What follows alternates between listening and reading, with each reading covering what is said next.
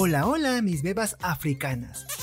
Marvel Studios parece haber dado en el clavo eh, con el estreno de Black Panther Wakanda Forever, ya que las calificaciones son positivas. Actualmente la cinta dirigida por Ryan Coogler obtuvo un 84% y 95% en el Tomatometer y Audience Score respectivamente. ¿Y esto qué significa? Pues ya saben, esta web que emiten las cosas chéveres en Rotten Tomatoes, una página que recomiendo siempre revisar antes de ver basura en Netflix. ¿Para qué te digo que no, Sisli? Pero, ¿qué tal le fue en comparación a las demás películas del universo cinematográfico de Marvel? Esa es una excelente pregunta. Antes de arruinarte la existencia con cuál es la mejor película entre las malas películas de Marvel, quizá te preguntes cómo Rotten Tomatoes evalúa las cintas de Marvel. Ah, caray.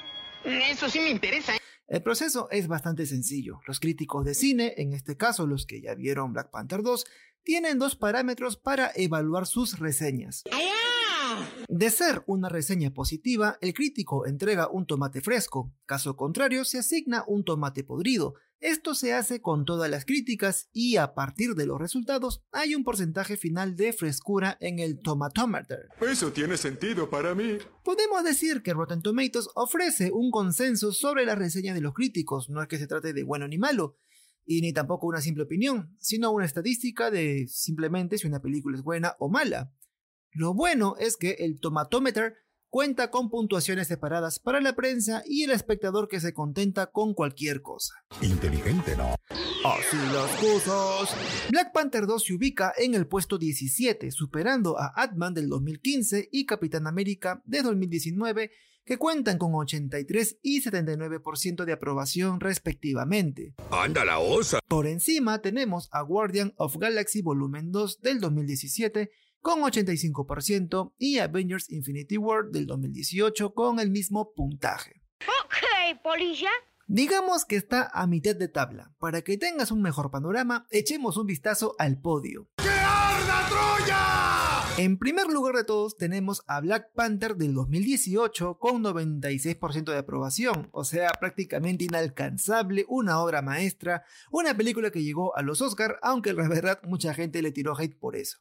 Y allí tenemos en segundo lugar a Avengers Endgame del 2019 y Iron Man del 2008 con 94%. En cuarto lugar tenemos una película que ha sido catalogada como una buena cinta para volver a ver en muchas oportunidades. Hablo de Thor Ragnarok del 2017, que se queda en el cuarto puesto con 93% de aprobación. ¿Pero qué me estás container? Y solo también por si te interesa, echemos un vistazo a lo peor de Marvel.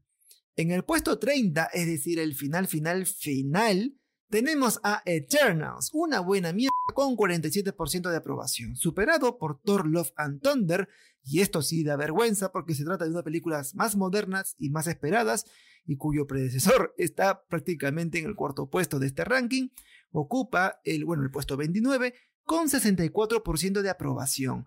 Y después, en el puesto 28, muy pegadito, tenemos otra vez a Thor, esta vez The Dark World con 66%.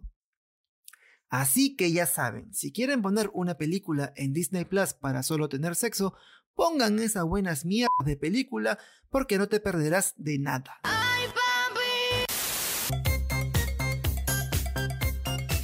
Ahora sí, llegamos a... Este momento de mierda.